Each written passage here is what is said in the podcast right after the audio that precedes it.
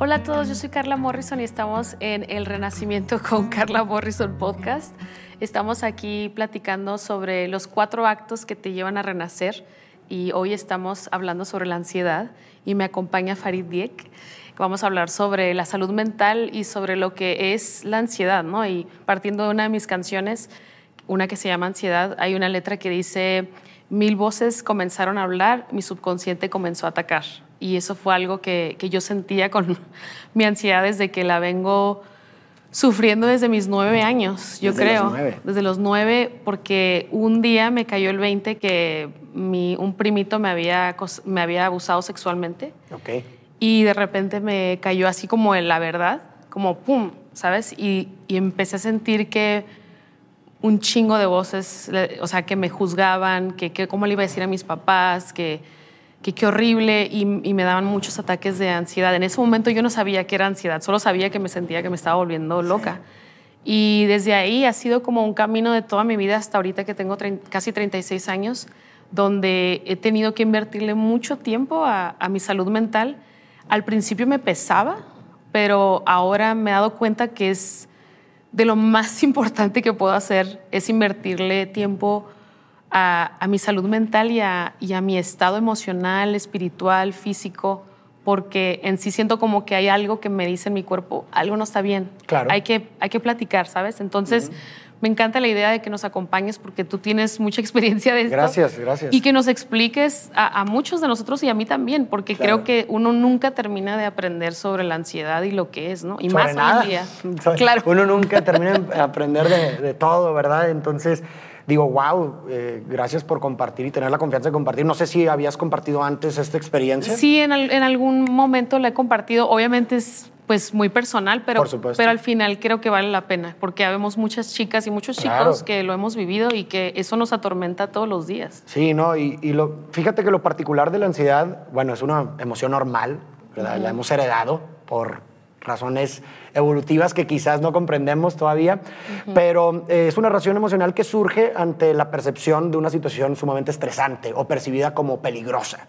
O sea, por ejemplo, eh, la ansiedad es normal y esperable, por ejemplo, en un caso como ese que tú viviste, cuando se percibe un verdadero peligro, porque pues realmente es un verdadero peligro esa situación, pues la ansiedad va a surgir. ¿Por qué? Porque lo que quiere hacer o su propósito es hacer que salgamos de esa situación que es peligrosa, ¿no? Si yo estoy caminando en la calle y paso por un lugar oscuro, voy a empezar a sentir ansiedad, lo cual es esperable y es normal y tiene su función, ¿no?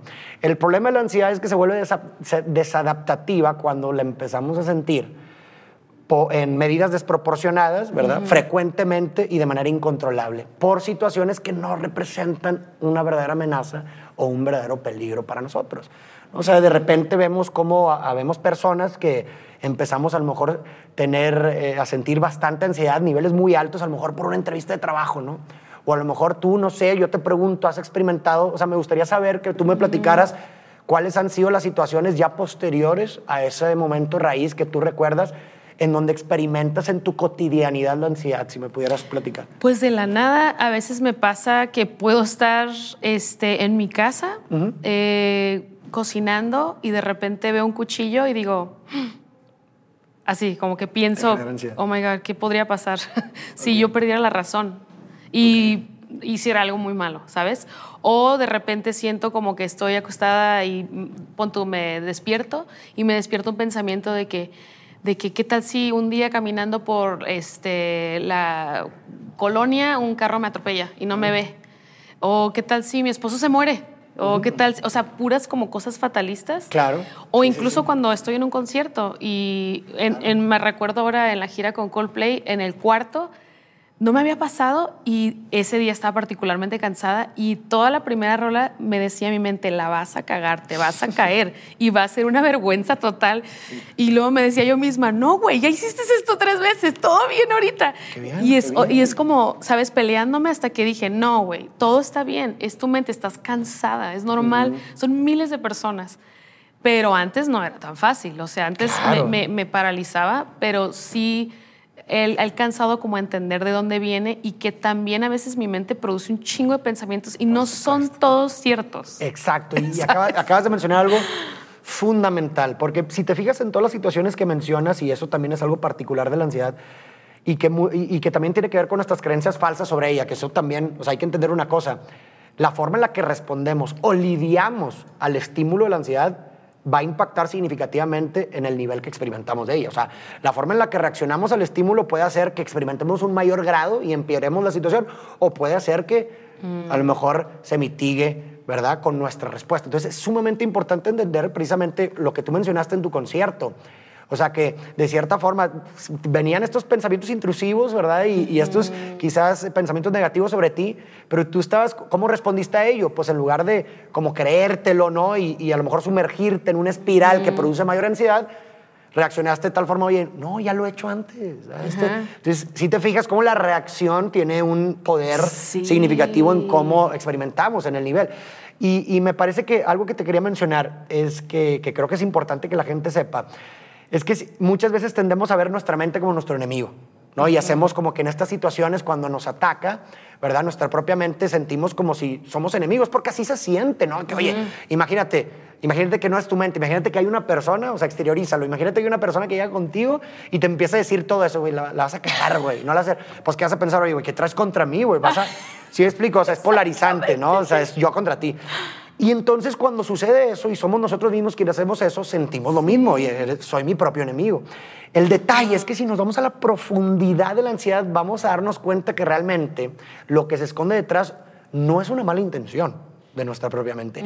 Lo que quiere, o sea, lo que sucede con la ansiedad es que detectó una situación que es sumamente importante como para no ponerle atención. Entonces por eso está poniéndole atención todo el tiempo, ¿no? Porque percibe que es un peligro, una amenaza para tu seguridad y tu bienestar. Entonces, si te fijas lo que está tratando de hacer tu mente, que debería, que em, idealmente debe ser tu equipo, es evitar ponerte en una situación que ah. percibe como que va a amenazarte. Entonces, esos pensamientos de que la vas a cagar y la chinga, lo que realmente está detrás es, no quiero que te pongas en esa situación, güey porque, porque ah. percibo que, la, que, que, puede ser muy perjudicador para nuestra seguridad y felicidad.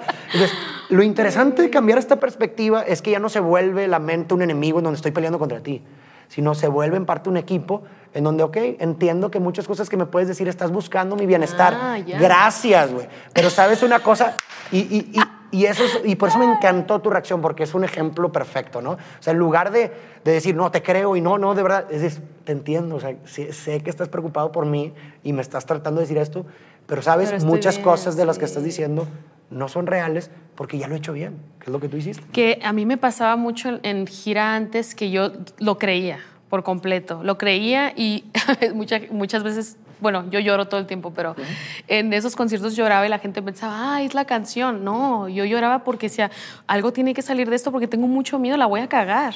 Qué y era la ansiedad la que me hacía llorar. Y ahora que he vuelto de gira, lo que he hecho mucho antes de subir al escenario es que me tomo una hora para no solamente calentar el cuerpo y mi voz, y mi, pero también mis pulmones. Okay. Entonces, como que estoy enfocada en que, ok, lo voy a hacer, soy una profesional, estoy aquí, estoy bien, como súper bien. El día del show no tomo café, no tomo nada que me altere, nada que me inflame, nada que me haga sentir mal. Entonces, el momento que siento que tengo control de lo que yo puedo tener, pero lo demás no, pero digo, bueno, pero esta partecita mía, yo la estoy controlando.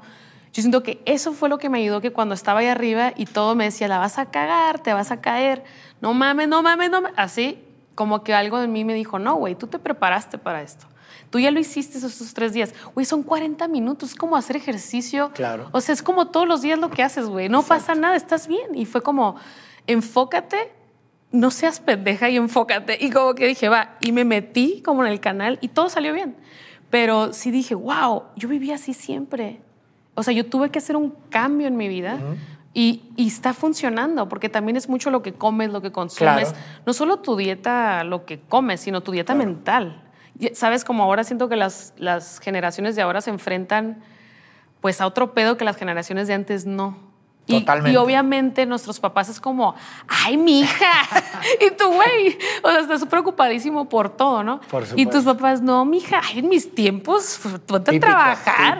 Y tú así, pues estoy trabajando, ¿sabes? o sea, Es, otra vida. ¿Tú cómo ves eso? O sea. Digo, eh, eh, eh, es algo que, que, escuchamos mucho, ¿no? Y, y, a ver, yo siempre soy partidario de, de ver el dolor como dolor en el sentido de que el hecho de que alguien más experimente algo que para ti a lo mejor no es la gran cosa, no lo hace menos real. Creo que el resentimiento o el dolor o la insatisfacción o lo que le quieras llamar es contingente o es producto de un contraste entre las expectativas que tú tienes de la vida y lo que la vida te entrega.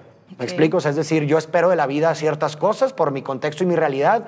Me ha dado ciertas experiencias que me hacen que yo espere cierto tipo de experiencias y normalidad en mi vida. ¿Por qué? Porque es lo que yo me adapté a mi realidad, ¿no?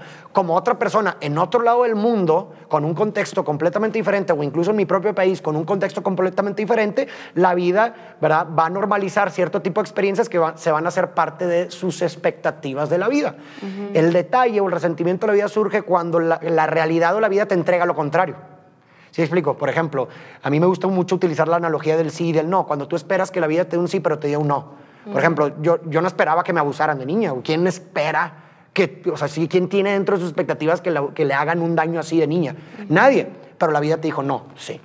O sea, tú, tú, no, tú querías un no, pero la vida te dio un sí. ¿Ah?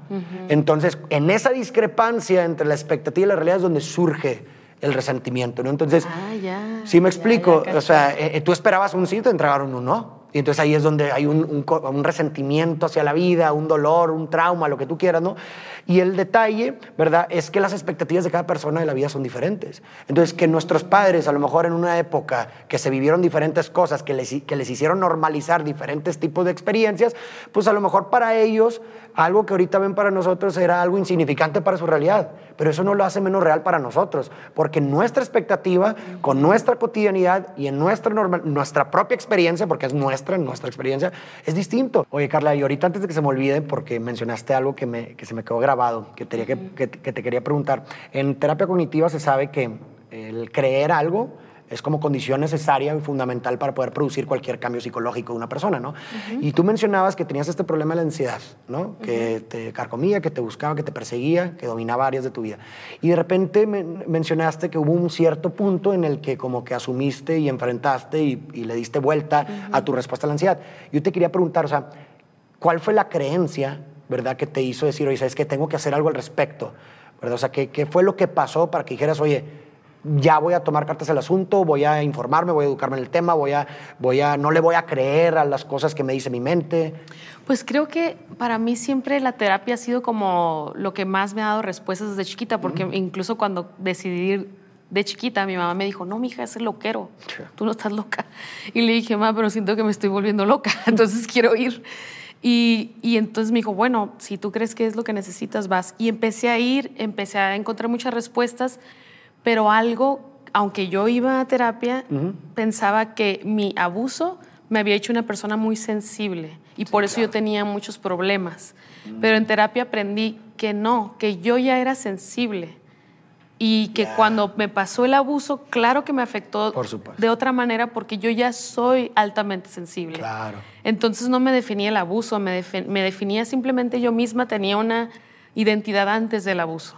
Entonces como que ahí donde entendí, como que dije, va, entonces yo soy diferente y, y está bien. Abrazaste. Abracé como ese pedo, o sea, es como estoy bien, este, no pasa nada si, si lloro, si tengo miedo. Y empecé como a leer más cosas, a, a, verdaderamente como aceptar que yo era diferente. Y ahí fue donde también como empecé a leer muchos libros, como que me llegaron muchas respuestas.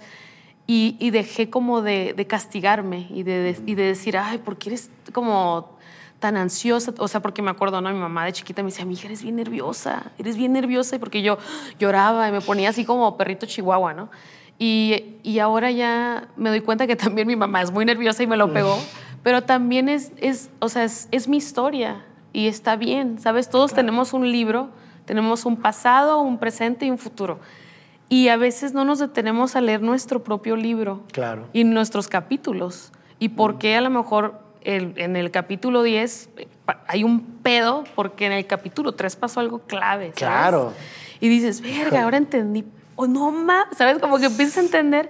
Y esa parte, como el mirar hacia adentro y verdaderamente pensar en, en quién eres tú y en tu historia y la historia de tu familia, tú como persona, el significado de la vida y de tu vida es como cuando ya dije, ¿sabes qué? Esto es un viaje bien complejo y, está bien, ¿sabes? Sí, bien. que- Y fíjate cómo ahorita me resuena con todo lo que dices, la letra que mencionaste de tu canción al inicio. Mencionaste sobre eh, miles de voces Comienzan a hablar. que comienza a hablar que surgen del, y- Del de- subconsciente. Que el inconsciente comienza a atacar, ¿no? Ajá. Fíjate cómo me resuena mucho porque muchas precisamente estas voces que tendemos a escuchar en este tipo de situaciones son eh, creencias que, se, que vienen arraigadas desde una etapa muy temprana.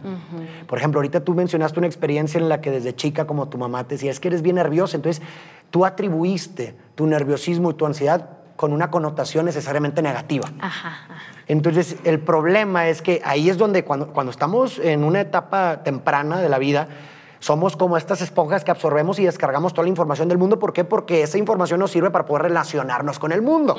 Y esto, esta capacidad en la primera etapa de, de un superaprendizaje la vemos en todas las especies animales. ¿no? Entonces, el problema es que haz de cuenta que descargamos toda esta información, pero se va directamente al inconsciente. Ajá.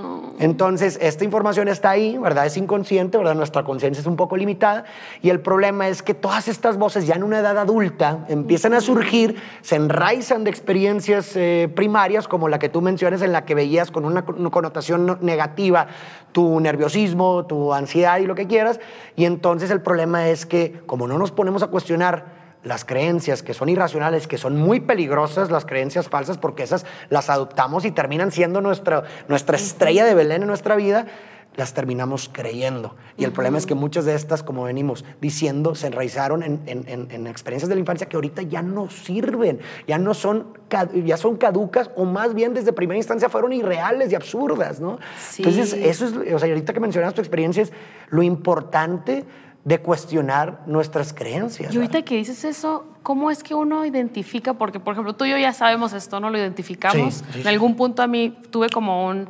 Pero hay gente que va en piloto automático y que sufre mucho porque quieren llegar a algo que ni siquiera es su sueño o es su creencia. ¿Cómo tú, diría- ¿Cómo tú dirías cómo se identifica como esa ansiedad que traes dentro que a lo mejor es tuya, a lo mejor no es tuya, o a lo mejor es de como eso que dices que está muy subconsciente y que no te has dado cuenta y dices, güey, a lo mejor esto en realidad viene de otro lugar. O simplemente identificar por qué estoy ansioso. O sea, no, yo hago una cosa que se llama martes de ansiedad. Ok. Y le pregunto a mis fans como, hablemos, ¿qué les da ansiedad esta semana?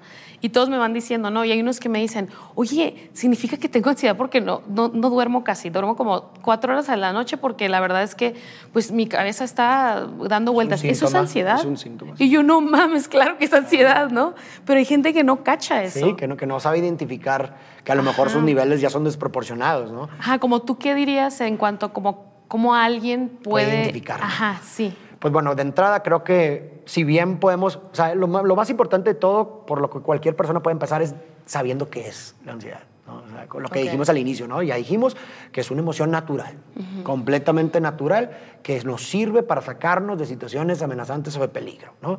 Su función es prácticamente esa, ¿no? El detalle, digo, y teniendo esa definición, definición, sabemos que hay circunstancias en las cuales es esperable sentir ansiedad.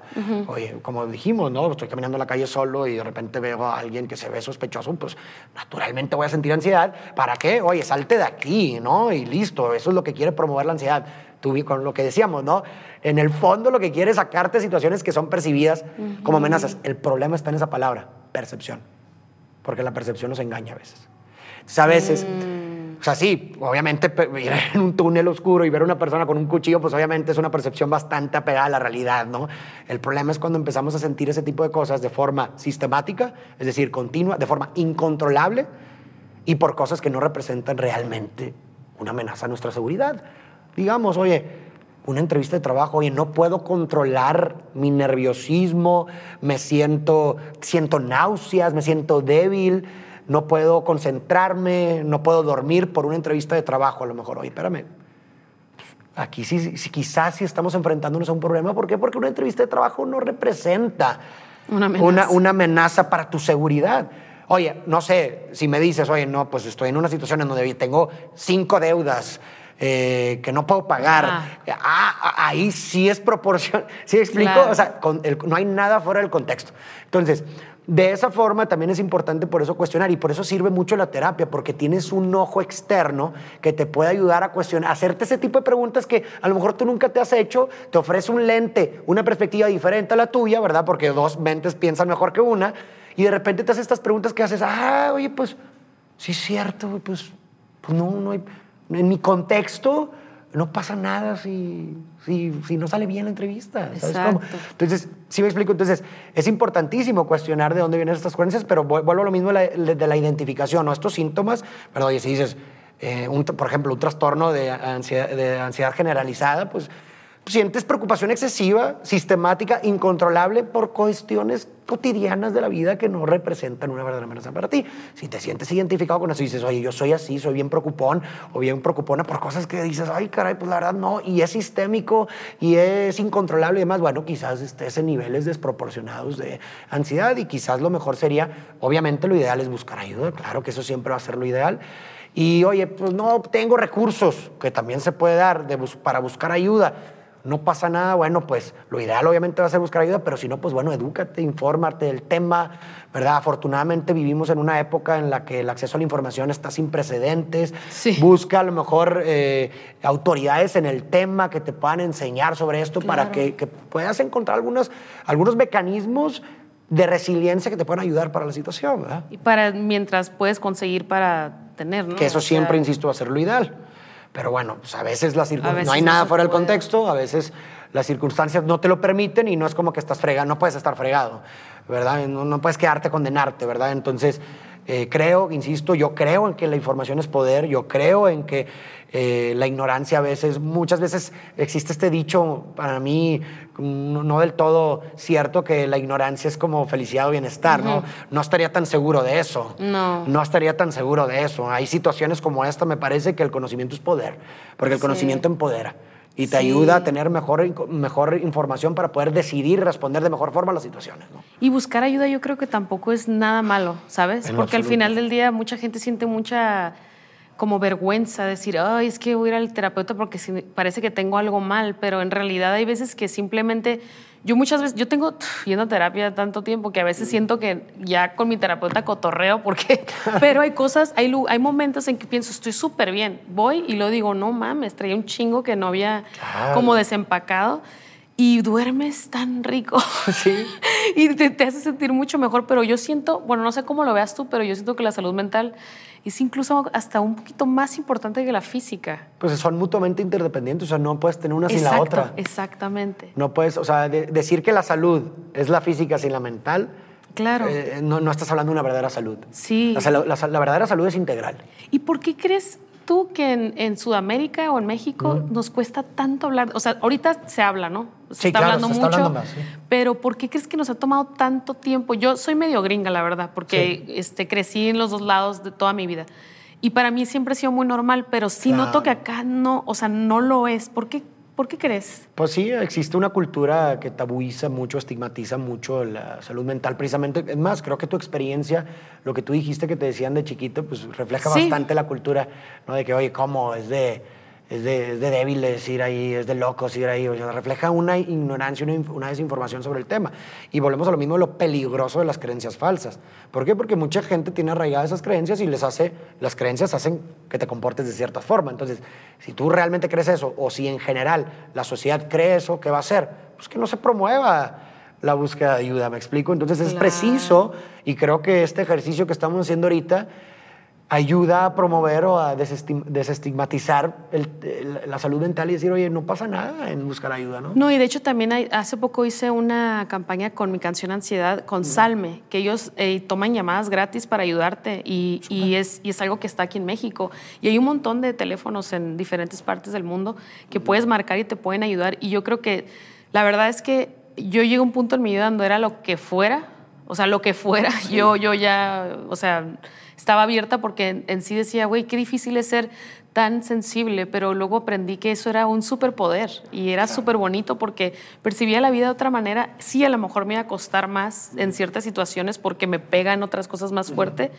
pero al final es bien bonito aceptarte y decir, güey, ocupo ayuda, o sea, la vida es... Claro es muy, a veces es muy abrumador y ahorita todo como se mueve, ¿sabes? Las redes sociales, Sí. los likes, que porque dijiste algo y te cancelan al minuto Al que minuto, sigue. Eso te genera ansiedad. Eso te genera ansiedad, que si la gente va a opinar de tu cuerpo, de tu pareja, que si pones una foto con tu pareja y dices no, pero luego la gente va a poner las expectativas muy altas. O sea, es, es mucho. Es demasiado para un sistema, un cuerpo que evolucionó hace miles de años, ¿no? O sea, que eso es precisamente, yo creo, una de las causas porque hay un incremento también, porque nuestro, nuestro sistema evolucionó hace miles de años en donde a lo mejor estábamos preocupados por un grupito de personas muy selecto que teníamos que cazar animales y listo, ¿no?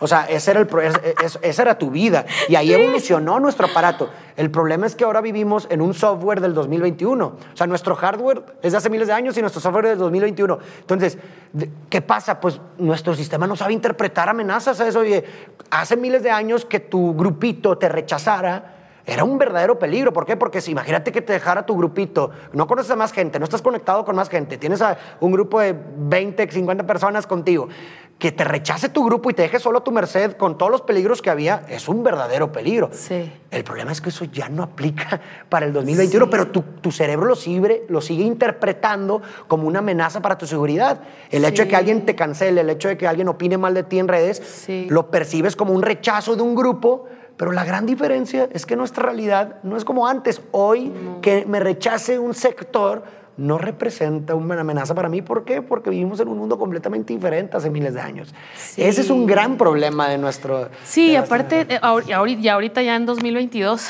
como que todo sigue cambiando. A mí, por ejemplo, antes los comentarios en internet me, sí me afectaban. Yo por Claro. mucho tiempo decía, no, no, no me hacen daño, y la madre como mujer norteña chingona, ¿no? A mí no me, me la pelan. Y después hubo un momento donde dije, güey, claro que me afecta, Claro. claro. que me hacen daño. Y ahora que regresé a, a girar y que veo que gente opina cosas muy bonitas y otras cosas no muy bonitas, me doy cuenta que en realidad sus opiniones son parte de su realidad. Tiene Y más que ver con ellos. Tiene más que ver con ellos que conmigo. Entonces, pero no todos estamos como blindados, ¿sabes? Así Me para... parece que nadie está blindado. O sea, ¿Sabes? o sea, quien te diga que genuinamente, o sea, sinceramente, no le importa absolutamente nada, yo creo que te está mintiendo. Porque no, tú no puedes controlar el estímulo. Exacto. En algún punto, ¿sabes? Como que Claro, sí. existe una comodidad natural, o sea, volvemos a lo mismo, Em- heredamos esta necesidad de ser aceptados y reconocidos por el otro porque somos seres sociales, somos seres que necesitamos de otros seres. Eh, Es más, desde que nacimos, si nos hubieran dejado nuestra merced cuando eras bebé, te hubieran dejado tu merced, te morías. Para poder, para que yo esté aquí, para que tú estés aquí, alguien tuvo que hacerse cargo de ti. Necesitamos del otro. Entonces eso crea una necesidad inherente de reconocimiento y ser aceptado y lo que tú quieras. Entonces, naturalmente te va a causar una incomodidad, es, es normal. Que eso también es muy importante porque a veces también nosotros dobleteamos el efecto cuando decimos, es que porque me importa, no me debe importar. No, no, no, no. Espérate, no, es normal. Es normal, tranquilo. Es normal. Aparte, es cierto eso de las palabras son como balas, ¿eh? Sí. O sea, cuando uno lo lee, a veces sí te sí dices, ay, cabrón, no, ojalá no hubiera leído eso. a porque sí te afecto. sí. Y, y- y la gente es grosera y es mala. A mí, por un buen de tiempo, me buleaban por eh, tener sobrepeso, por mis tatuajes, por mi música, que porque era muy cheesy o era muy cursi, por mujer, por, por lo que quisieras. Y en algún punto yo sí dije, güey, nadie me quiere y me puse suicida. Dije, ¿Te las "Nadie me crees? quiere". Te termina un punto en que esa desesperanza la prendes y te la crees. Ajá, y me la creí. Y en el momento que empecé a escuchar eso en mi cabeza, dije, esto no es mi cabeza. Esto viene de otro lugar muy oscuro y tengo que pedir ayuda porque yo no me quiero morir. Y ese es el trabajo de mis sueños que estoy haciendo, Claro, ¿no? total. Y entonces el hecho de hacer algo al respecto. Y siento que ahorita todos... Todos quieren ser celebridades, ¿no? Todos quieren ser famosos, todos quieren TikTok, todos quieren likes, todo. Y eso en realidad, al final siento que, bueno, o sea, para todos es diferente, pero causa mucha ansiedad y causa, mucha necesidad de aceptación Total. cuando no tienes esa relación contigo mismo. Y yo siento que en el tiempo que yo me fui a París y que pasé tiempo sola y, literalmente pausé mis redes sociales y me dediqué a mí, fue el tiempo más chido que pasé en el aspecto de que me hice mi compita. Claro. ¿Sabes? Dije, güey, ¿qué nos gusta? ¿Ponernos pedas? ¿Qué nos gusta? ¿Un quesito? chingón, qué O sea, un chingón. croissant, así como que aprender y equivocarme en francés y, Y no tenía ni una expectativa, ¿sabes? Y dije, wow, qué libertad, güey. Porque aparte mi familia lejos, el trabajo lejos, el horario volteado, nadie, era inalcanzable, ¿sabes? El ambiente que te enfermó. Ajá. Entonces, y cuando iba a regresar a la música, así decía, "Ah, voy a regresar a ese monstruo que me, ¿sabes? Pero ya después de pasar tiempo conmigo, al regresar, fue como, ah, no, ese león es un gatito. Es que tú cambiaste. O sea, como decía Frank, cuando nos enfrentamos a una situación que no, que no podemos cambiar, nos enfrentamos al desafío de cambiarnos a nosotros mismos. Y creo que fue lo que tú hiciste, ¿no? O sea, Sí. volviste a una misma situación, pero tú eras distinta. Y ahora que dices el cambio, en conclusión, así como tú, ¿qué dirías que sería bueno que la gente hiciera o aplicara en su vida? Yo, en lo personal, lo que he hecho es cambié un chingo de cosas. O sea, cambié mi dieta, cambié mi dieta mental, este, cambié mis, mis rituales, mi relación conmigo misma, eh, me, me di tiempo a mí, me, le- aprendí a decir no, aprendí a, a poner muchos límites. Entonces, pero sé que no para todos es fácil. No, claro. Entonces, como tú qué dirías, ¿sabes qué? Empezar por aquí, tratar de irnos por acá, no sé. Digo, obviamente es multifactorial, pero creo que algo que se puede empezar, y me parece que es lo que me refleja tu historia, es, y me recuerda a una entrevista que le hicieron a un- a- al, al traductor de un gran filósofo, que decía que las, las cosas simples son las más peligrosas, más bien, las pequeñas cosas, perdón, las pequeñas cosas son las más peligrosas. ¿Y a qué se refería con esto? Que esas pequeñas cosas son tan peligrosas, quizás las más, porque están normalizadas y son sutiles, y sin embargo constituyen nuestro día a día. O sea, por ejemplo, todo lo que tú mencionaste ahorita son pequeñas cosas en el sentido que son las cosas que están normalizadas en la vida de una persona, es decir, lo que comes, a lo que dedicas una hora de tu día, los rituales mañaneros, los rituales de tu vida y de tu día, ¿no? Son las pequeñas cosas, ¿por qué? Porque pues son cosas normalizadas que se dan de automático, que ni te paras a cuestionar, por eso son tan peligrosas, porque no se cuestionan y sin embargo a ellas has dedicado tu vida. Entonces, yo creo que lo primero, o algo fundamental es empezar a cuestionar las pequeñas cosas, ¿no? a, a cuestionar tu relación contigo mismo, cómo te hablas, porque todo eso pasa desapercibido si vas en piloto automático. Eh, si eres gentil, eres duro contigo, ¿verdad? Porque finalmente la relación contigo mismo es la más peligrosa de todas o la más importante porque tú no puedes escapar de ti. De cualquier otra persona quizás puedas escapar, pero de ti no. Entonces es la más complicada. La No relación con uno mismo es es la más complicada de todas. Entonces tienes que encontrar alguna forma de perdonarte cada error, de ser más compasiva contigo. Tienes que encontrar la forma, porque imagínate, porque no puedes escapar de ti. Entonces, creo que cuestionar ese, ese tipo de cosas, cómo me trato a mí mismo, qué puedo hacer para incrementar mi, mi relación conmigo mismo, lo que tú dijiste de tu experiencia, este, de estos momentos en silencio. Tendemos a ir evadiendo la nada, ¿no? Porque la nada es desagradable. ¿No? Te metemos en la nada todo tipo de actividades para distraernos y un mundo nos ofrece un chorro de estímulos externos que hacen que, nos olvidemos de la nada, ¿no? Y la nada, porque inconscientemente incluso también la evadimos? Porque tiene un tesoro de preguntas que no queremos abordar. ¿Sí me explico? O sea, oye, que alguien ahorita pase siete minutos en silencio sin ningún estímulo externo, ay, caray, que eso le empieza a generar ansiedad, te aseguro que sí será. Sí, sí, sí, sí, cierto. Entonces, es cierto, es totalmente Hay que enfrentar la nada, ¿no? Como tú lo hiciste, me parece. Dices, oye, no conozco a nadie, no hablo el idioma.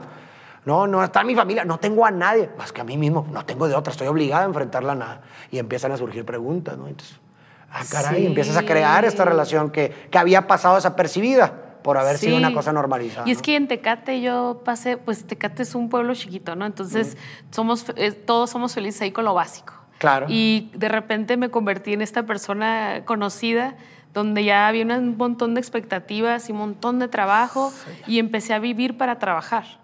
Entonces el momento que me doy cuenta que ya no tengo nada y me voy, este, me, me doy cuenta que no tenía ni una relación conmigo y, y dije, claro, es que esta ansiedad y este como, ah, en realidad es como mi, mi espíritu diciendo, güey, te extraño, ¿qué onda? ¿Cómo estás?